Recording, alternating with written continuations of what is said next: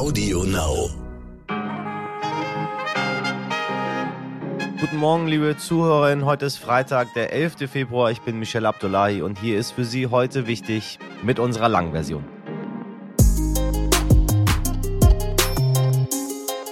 Liebe Hörerinnen, heute ist Freitag und heute schenken wir Ihnen mal eine Corona-freie Sendung. Ich höre immer mehr Menschen, die sagen, sie können nicht mehr. Sie können einfach nicht mehr. Ich glaube, wir müssen noch ein bisschen durchhalten und dann ist das Ganze bald auch vorbei. Ich hoffe es zumindest. Wir kümmern uns heute für Sie mal um ein anderes Thema, nämlich um die schöne Musik und um eine Sendung, die ich selber seit vielen, vielen Jahren schaue, nämlich Deutschland sucht den Superstar. Was soll ich sagen? Es ist einer dieser Sendungen, mit der ich groß geworden bin, die ich Samstagabends immer gemeinsam mit meiner Familie auf dem Sofa auf dem Bildschirm geschaut habe. Ich weiß nicht, wie es Ihnen geht ob sie diese Sendung auch so toll finden wie ich, denn in der letzten Zeit äh, gab es ja nicht nur Liebe für dieses Casting-Format, das jetzt schon fast seit 20 Jahren über die Bildschirme flimmert.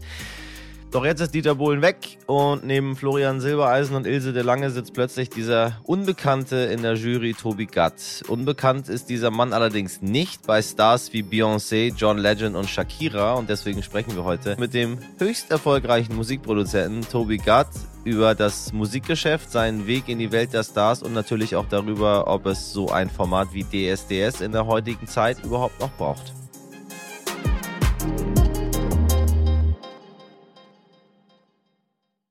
Zuerst für Sie das Wichtigste in aller Kürze.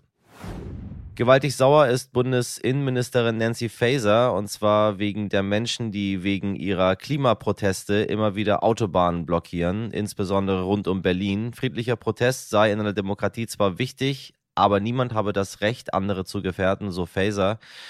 Ja, das stimmt. Danke, Frau Faeser. Sollte allen anderen eigentlich auch klar sein, ne?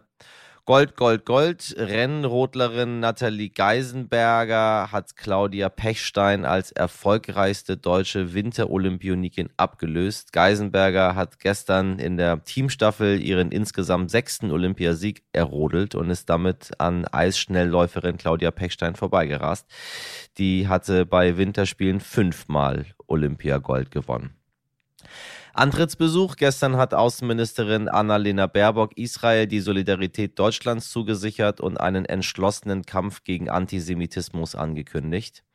Heute besucht sie unter anderem ein Flüchtlingslager in Jordanien. Morgen am Samstag stehen für Baerbock dann Gespräche in Ägypten auf ihrem Programm.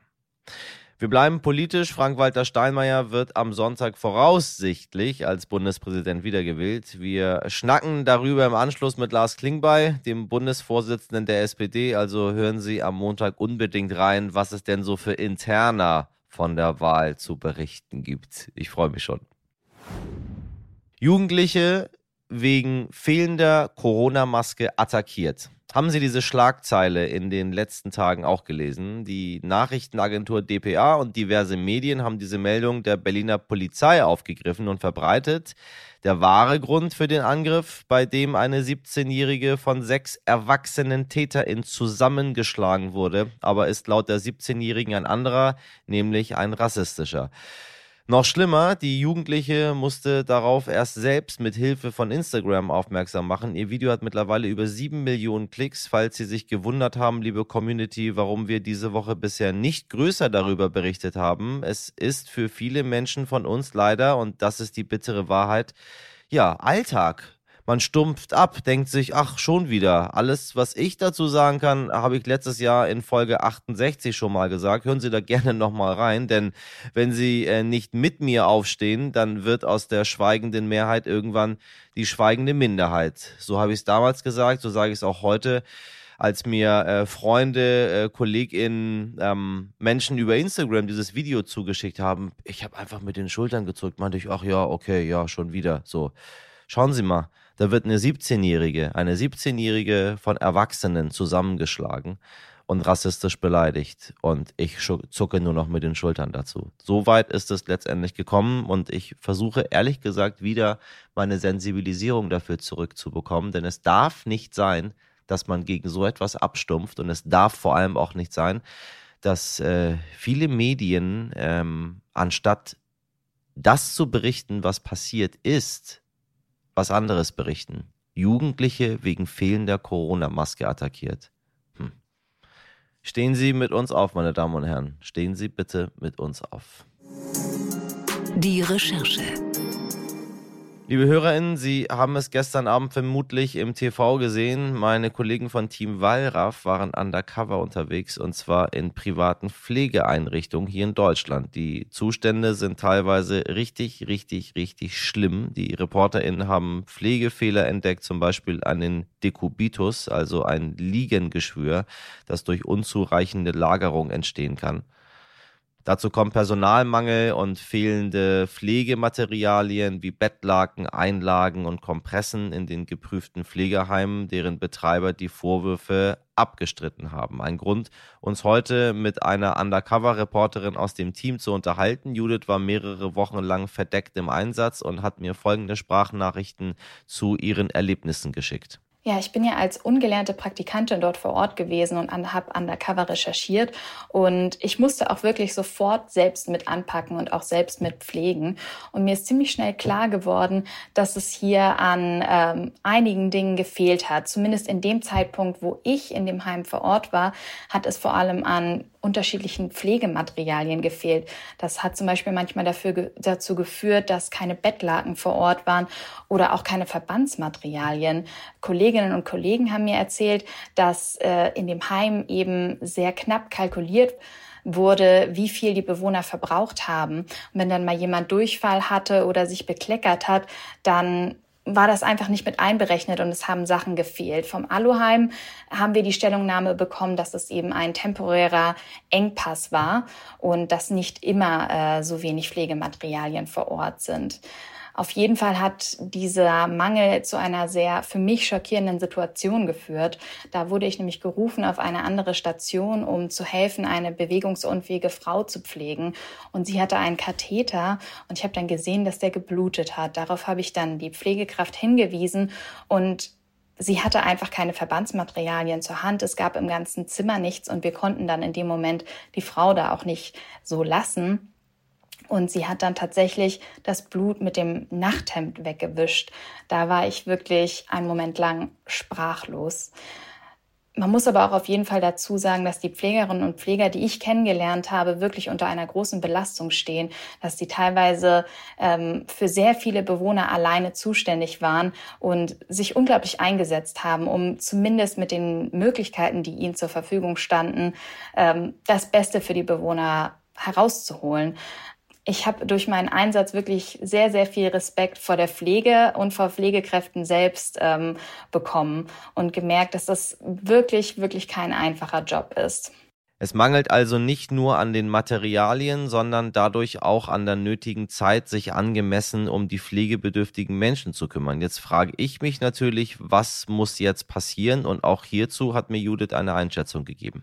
Wir haben natürlich die verschiedenen Heime, wo wir undercover waren, mit unseren Recherchen konfrontiert und teilweise auch Stellungnahmen erhalten.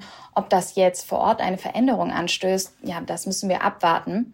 Ich hoffe allerdings, dass unsere Recherchen zeigen, dass das kein Einzelfall ist. Ich persönlich glaube, dass der Fehler nicht nur in den einzelnen Heimen liegt, sondern dass es ein systematisches Problem gibt, dass die Pflege eben zu sehr auf Geld ausgelegt ist. Und das führt dann eben dazu, dass die Heime schlecht ausgestattet sind, die Pflegerinnen und Pfleger völlig abgekämpft und überfordert und die Bewohnerinnen und Bewohner eben nicht die Pflege erhalten, die sie verdienen. Und damit sich da etwas verändert, brauchen wir eine grundlegende Veränderung. Und die Pflege muss einfach generell mehr wertgeschätzt werden. Der Beruf muss auch attraktiver gemacht werden. Und es müssen auch da mehr finanzielle Mittel zur Verfügung stellen, damit man nicht einfach nur die Grundversorgung sicherstellt, sondern auch mehr möglich ist, dass vielleicht auch dieses zwischenmenschliche mehr wertgeschätzt wird, dass da neue Systeme aufgezeigt werden, dass sich auch wieder mehr Zeit genommen wird für die älteren Menschen, die das auch wirklich so viel brauchen. Denn Pflege sollte nicht davon abhängig sein, wie viel Geld man hat oder wie viel Geld die Angehörigen haben. Es sollte kein Luxus sein, sondern eine Selbstverständlichkeit, vor allem in so einem reichen Land wie hier bei uns in Deutschland. Noch mehr Hintergründe zu der Recherche und dem Einsatz von Judith hören Sie übrigens auch ab heute im Team Wallraff Podcast auf der Podcast-Plattform Ihrer Wahl. Beyoncé, Madonna und Fergie, Sie kennen diese Weltstars und ihre Hits, liebe HörerInnen, aber kennen Sie auch die Personen, die hinter diesen großen Namen stehen? Die KomponistInnen, SongschreiberInnen, die ProduzentInnen? Nein, nein, nein, kennen Sie nicht. Ab heute ja, denn mein heutiger Gast Tobi Gatt ist einer dieser Personen, die Stars dann zu Stars machen. Er kennt alle großen Namen im Musikbusiness und ist verantwortlich für Welthits wie If I Were a Boy oder Big Girls Don't Cry. Ich schaue mit ihm hinter die Kulissen des Musikgeschäfts. Ähm, es gibt heute mal ein Inside-Musikbusiness mit diesem sehr erfolgreichen Produzenten. Tobi Gatt ist in München geboren, lebt aber bereits seit zwei Jahrzehnten in den USA und sitzt aktuell jeden Samstag und Dienstag in der Jury von Deutschland sucht den Superstar. Dafür ist er definitiv höchst qualifiziert. Mit ihm spreche ich über seinen Weg ins Musikgeschäft und äh, wie man scheitern kann, ohne seine Träume dabei aufzugeben. Hier von uns beiden direkt aus Los Angeles. Tobi, ich grüße dich. Ich grüße dich auch. Wo bist du? Äh, ich bin hier in Los Angeles. Ich glaube, da, wo du auch bist. Ach nee. ja, doch. So, so, ich sehe auf jeden Fall, dass wir in der gleichen ähm, Zeitzone sind, weil du hast auch Licht draußen. Noch ein Deutscher in LA. Noch ein Deutscher in LA. Auch du hast es schön hier. Du, du bist, du wohnst hier, ne? Ich wohne seit zwölf Jahren in Los Angeles und zuvor war neun Jahre in New York. Äh, und wo gefällt es dir besser? Ähm, also jede Location hat so seine, seine Besonderheiten. New York war sehr gut, um anzufangen mit der Musik und äh, New York gibt dir jeden Tag einen Arschtritt und sagt, arbeite hart, härter und äh, alles kann man zu Fuß erreichen. Also man fühlt sich mittendrin im Geschehen. In Los Angeles ist es doch eher so insular, dass wenn man es mal geschafft hat, dann kann man sehr gut leben und arbeiten in Los Angeles, aber neu anzufangen hier, denke ich, ist schwerer als in New York. Und jetzt musst du auch wieder nach Deutschland hin und her. Seit 21 Jahren war ich ja nicht mehr dort und jetzt endlich habe ich wieder einen Grund, nach Deutschland zu gehen und äh, ich liebe es. Also ich bin wirklich glücklich darüber. Äh, warst du gar nicht mehr da? Nur noch mal mal drei, vier Tage so Zwischenstopp. Wir sind ja, meine Frau ist aus China und äh, unsere Adoptivtochter, Adoptivtochter ist auch aus China. Also sind wir öfters, ähm, haben wir Reisen um die Welt gemacht. Einmal Asien und dann Europa, um meinen Vater in Deutschland und meine Mutter in England zu besuchen. Und ähm, da sind wir dann immer ganz kurz mal drei, vier Tage in Deutschland gelandet. Jetzt, äh, ich, ich bin schockiert. Jetzt kehrst du wieder zurück ja, in die alte ich, Heimat. Kann als, ich endlich wieder Zeit verbringen. Mein Deutsch war ja völlig verkümmert und dann habe ich äh, wieder Bücher gelesen und versucht, mein, mein Deutsch wieder zurückzugewinnen. Und ich glaube, es ist ganz gut geworden jetzt. Also es, äh, das ist, als wärst du nie weg gewesen. Wobei, äh, wo, du bist, eigentlich bist du Bayer, ne? Oder nicht? Äh, ja, eigentlich bin ich aus München und äh, bin im Hinterland von München aufgewachsen. Und habe dann, also ich denke, als ich so 18 Jahre alt war, habe ich versucht, dann Hochdeutsch zu reden. Also ich habe vielleicht noch ein bisschen bayerischen Akzent. Ich weiß ja, ganz wenig. Es ist, du, du bist international. Ich, ich mag das. Ich mag das. Ich mag das sehr. So, erzähl mal, wie, wie, was kommt auf uns, was kommt auf dich zu? Also auf uns wissen wir. Wir werden es ja sehen im Fernsehen. Aber was kommt auf dich zu? Ja, wir haben ja den, die ersten 14 Sendungen schon gedreht. Ja. Und äh, das war ein Monat in ähm, Deutschland, also in Burghausen und in Werningerode. Das war sehr spannend. Die Auditions, um das Talent erstmal zu sehen, 300 verschiedene Künstler kamen zum Vorsingen und ähm, war, ich war echt begeistert von dem Talent. Also hatte ich nicht so erwartet. du hattest noch nie eine Folge gesehen vorher auch, ne? Du hattest gar keine Ahnung, was das ist. Ich habe es noch nicht gesehen und ich habe ja die 21 Jahre deutsche Kultur verpasst. Und das ist so lustig, ähm, nach 21 Jahren wie so eine Zeitreise. Plötzlich kommt man zurück und alles hat sich verändert. Vieles zum Guten und ähm, gerade die deutsche Popmusik gefällt mir jetzt richtig gut, ja. die deutschsprachige ja. Popmusik. Das hatte ich damals nicht so empfunden, als ich Deutschland verlassen hatte. Das war, damals war so die Zeit von ähm, Techno und fast kein Gesang mehr im Radio was auch schön zum Abtanzen war, aber für mich als Komponist gab es da keine, keine Grundlage, um zu komponieren, wenn da kein Gesang mehr im Radio war. Das ist witzig. Als du gegangen bist, ähm, kurz danach kam ja DSDS auf. Also ich, ich bin der damit groß geworden. Ich habe auch also ich habe fast alle Staffeln, glaube ich, immer geguckt. Das gehörte bei uns zum, ähm, als ich, als ich noch äh, äh, ganz jung war, war das natürlich, saßen wir mit der ganzen Familie davor. Ähm, und dann habe ich das immer weitergeguckt. Das das ist dann halt so. Das bleibt dann so ein, so ein Stück Alltag des Lebens. Das hat sich aber in den letzten Jahren ein bisschen verändert. Dann ist äh, ähm, Dieter raus aus der ganzen Geschichte, der ja natürlich Zugfigur war. Jetzt verändert sich das Ganze. Ähm, du bist da, äh, Florian Silbereisen ist da es hat einen anderen Vibe bekommen. Jetzt mal die Frage, wozu braucht es DSDS äh, überhaupt noch? Und ich meine jetzt gar nicht aus Zuschauersicht, sondern aus, aus deiner Sicht als, als, als Produzent, als Musiker, als Mensch, der tief im Geschäft drin ist. Ist es eine Chance für Menschen, die es immer bleibt?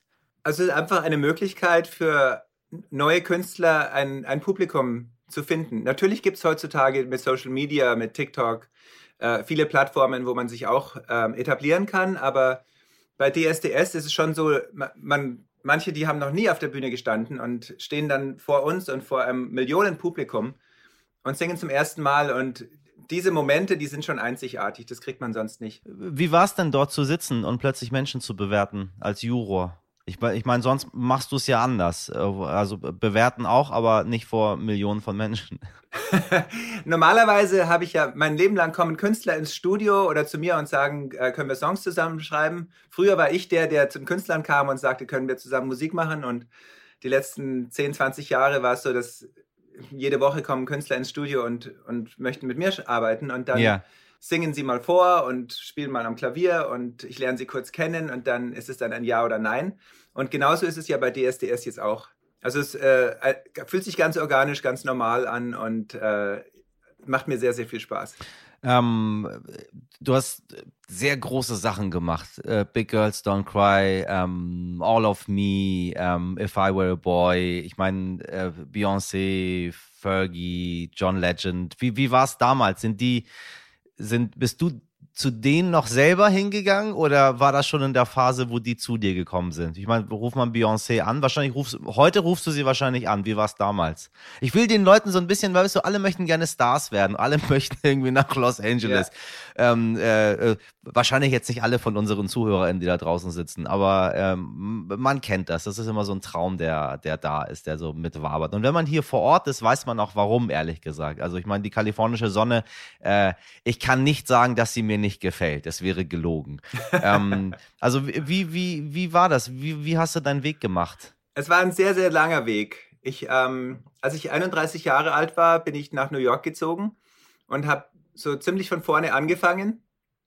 Habe also wirklich ähm, Zettel an die Litfaßsäulen geklebt. Äh, ich bin ein Sänger, äh, ich bin ein Komponist. ich bin ein Star, holt mich hier raus. Bin, genau. Ich bin ein Komponist, ob, ob ihr mit mir arbeiten möchtet und bin zu Open Mic Events gegangen, also so Clubs, wo jeder sich äh, eintragen kann in eine Liste und mal vorsingen darf. Und habe so meine ersten Künstler gefunden in New York. Und es hat wirklich drei Jahre gedauert, bis ich in New York meine ersten Dollars verdient habe. Also drei Jahre harte Arbeit und ähm, dann hat es nochmal Jahre gedauert, bis, bis ich die ersten Erfolge hatte.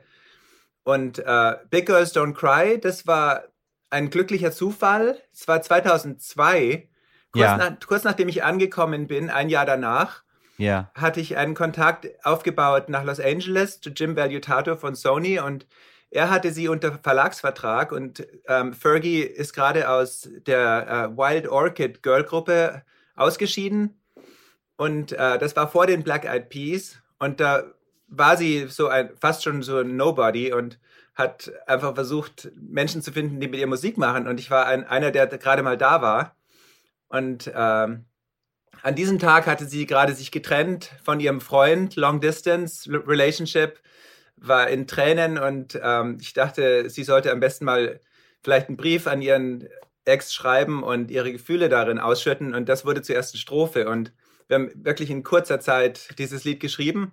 Und dann war erstmal fünf Jahre Funkstille. Und fünf Jahre oder sechs Jahre später Nachdem Fergie mit den Black Eyed Peas erfolgreich wurde und dann endlich ihr eigenes Album machen durfte, kam dieses Lied auf ihr Album und wurde die vierte Single-Auskopplung und dann ihr größter Hit. Also das war wirklich 2006 oder 2007 und äh, von dem Moment an, das hat für mich die Welt verändert. Plötzlich haben die Leute mich durch ein Lied gekannt in Amerika und also alle Stars, jeder wusste ein Lied von mir und das äh, war weltverändernd für mich. Also seitdem, da hat dann plötzlich Rodney Jerkins angerufen, wollte mich kennenlernen und also berühmte Produzenten waren plötzlich interessiert daran, wer ich bin. Und dann zwei Jahre danach hatte ich es endlich geschafft, ähm, mit Beyoncé ins Studio zu kommen. Das war so mein nächster großer Traum und ich habe ein halbes Jahr lang daran gearbeitet, habe den Plattenfirmen die Türen eingerannt und ihr Management immer wieder. Ich war vier, fünf Mal bei ihrem Management und habe neue Songs vorgespielt jedes Mal. Und irgendwann kam dann der Anruf, dass sie auch mit mir arbeiten möchte. Und äh, da waren wir dann in Jay-Z's Studio für für, sie hatte eine ganze Woche gebucht, aber wir haben wirklich nur zwei Tage uns kurz gesehen. und ähm, das war eine unglaubliche Erfahrung, mit jemand wie Beyoncé zu arbeiten, weil sie war in diesem Moment, war sie wirklich ähm, schon im Höhepunkt ihrer Karriere, sie war schon absoluter Weltstar. Das war unbeschreiblich und ähm, ich hatte ein Lied ein halbes Jahr vorher geschrieben mit BC Jean, If I Were a Boy, war ein Rocksong und dieses Rocklied, das hatte ich Atlantic Records vorgespielt, weil ich dachte, es wäre gut für Kelly Clarkson und die haben gesagt, nee, machen wir nicht, spiele ich ihr nicht vor.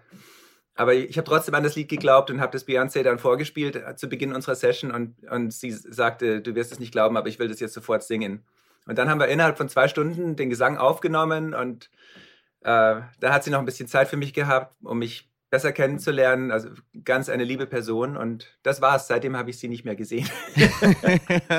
Aber auch, auch schön. Ähm, weißt du, was ich raushöre die ganze Zeit? Das mag ich irgendwie. Ähm, das ist so eine Sache, die wir in Deutschland wenig haben. Also ich finde, Europa funktioniert da ganz anders und Deutschland insbesondere. Es ist dieses hartnäckig dranbleiben auf der einen Seite ähm, dann dran glauben, auch wenn Leute sagen, das ist schlecht, nee, spiele ich hier gar nicht vor. Das würde, so wie ich in Deutschland äh, groß geworden bin, würde man anfangen, alles zu hinterfragen, aufhören, den Job wechseln, eine neue Ausbildung machen. Ich kann nichts, ich bin schlecht.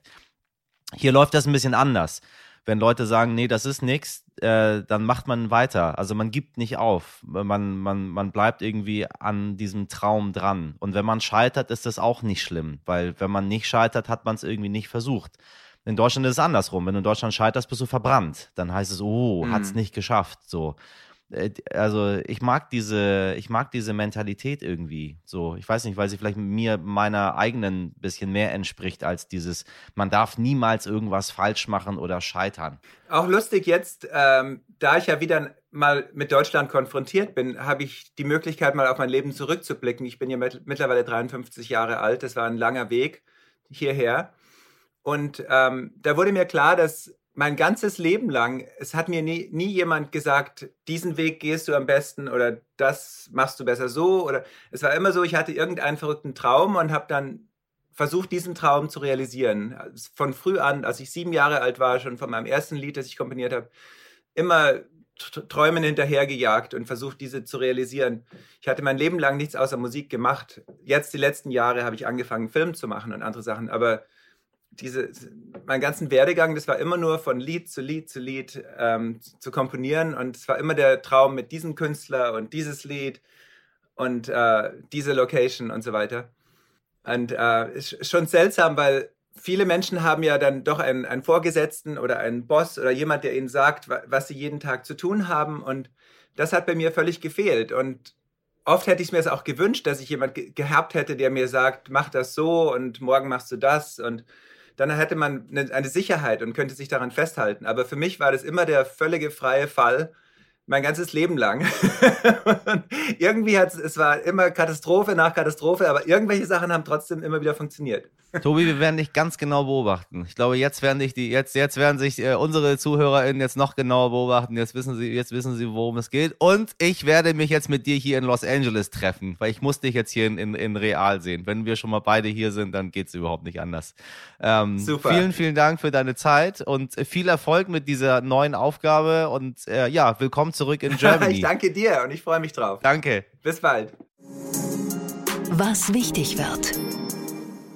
Und wir bleiben in den USA und schauen schon mal auf das Wochenende, liebe HörerInnen. Der Super Bowl, also das Finale der US-amerikanischen National Football League, ist das größte Einzelsportereignis weltweit. In Deutschland will laut einer Umfrage von YouGov jeder Achte, jeder Achte das Spiel anschauen. Das startet am Montag um 0.30 Uhr deutscher Zeit. In Los Angeles startet das Spiel um 15.30 Uhr am Sonntag. Meine liebe Kollegin und US-Korrespondentin Hannah Kluth ist dann auch dabei äh, und ganz nah dran. Sie erklärt uns jetzt schon mal, warum das überhaupt so ein riesiges Event ist. Also der Super Bowl Sunday, also der Sonntag, an dem sich entscheidet, wer Meister der National Football League wird, ist eigentlich schon sowas wie ein Feiertag hier in den USA. Die Amerikaner, die lieben Sport und vor allen Dingen lieben sie Football. Da trifft man sich dann zu gemeinsamen Watchpartys zu Hause oder in einer Sportsbar. Es werden 1,4 Milliarden Chicken Wings verdrückt an diesem Tag und es wird 90 Prozent mehr Bier konsumiert als an einem durchschnittlichen Tag hier in den USA. Im vergangenen Jahr haben mehr als 96 Millionen Amerikaner beim Super Bowl eingeschaltet. Aber wenn wir mal ganz ehrlich sind, dann schauen sehr viele vor allem auch wegen zwei weiteren Dingen zu, nämlich der Halbzeitshow und der Werbeclips. Und wenn man die noch nie gesehen hat, dann denkt man jetzt wahrscheinlich erstmal, hä, Werbung, da schalte ich doch eigentlich immer um. Ja, nicht aber beim Super Bowl. Die Clips sind meistens witzig, bunt, machen gute Laune und sie haben ein riesen Starpotenzial. In diesem Jahr sind Hollywood-Stars wie Matthew McConaughey, Scarlett Johansson und Halle Berry dabei zum Beispiel.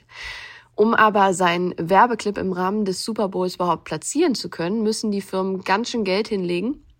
Für 30 Sekunden schlappe 6,5 Millionen Dollar.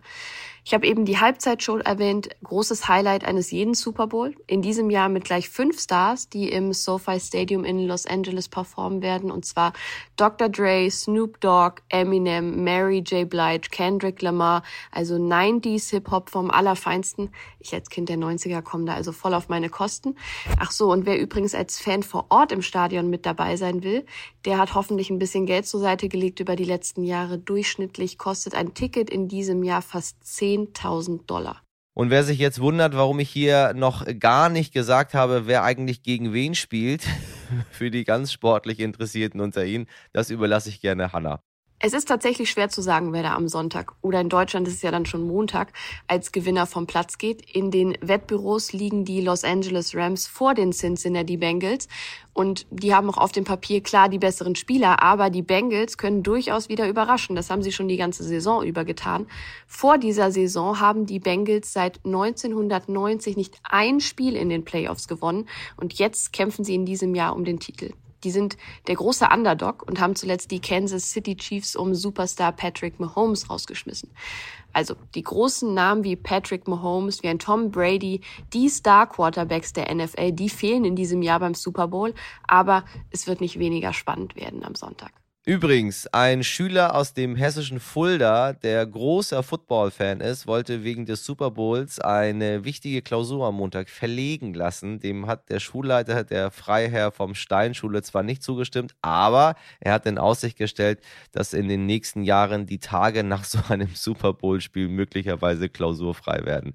Also, ich bin mal gespannt. Sie wissen es, Sie hören es schon an meinem leicht sarkastischen Ton raus. Ich bin kein großer American Football Fan, meine Damen und Herren. Sie wissen, ich, äh, ich liebe Fußball, unseren Fußball. Aber da das jetzt in Los Angeles stattfindet und keine Ahnung, die Regeln sind kompliziert, ich weiß nicht, was sie da machen. Äh, das Spiel passt sich eigentlich der Werbung an und nicht die Werbung dem Spiel. So. Das ist so ein bisschen befremdlich für mich, aber ich gucke es natürlich. Mal gucken, vielleicht lerne ich ein bisschen was dazu. Ich war so naiv, tatsächlich zu glauben, ich könne ins Stadion. Hm. 10.000, vielleicht sogar ein paar tausend Dollar mehr für eine Super Bowl-Karte, einem Spiel, was ich überhaupt nicht verstehe. Ach, dann lieber nicht. Dann gucke ich mir das irgendwo im Freien draußen an. Schönes Wetter, 30 Grad. Ich schicke ein bisschen Sonne.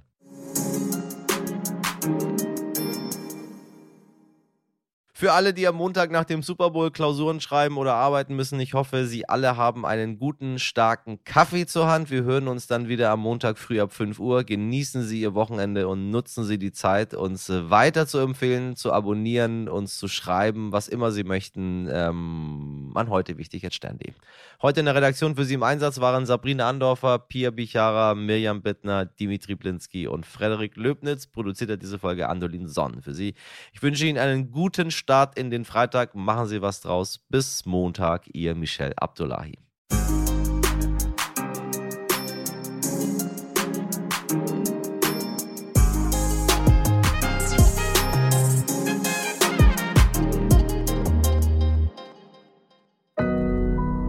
Audio Now.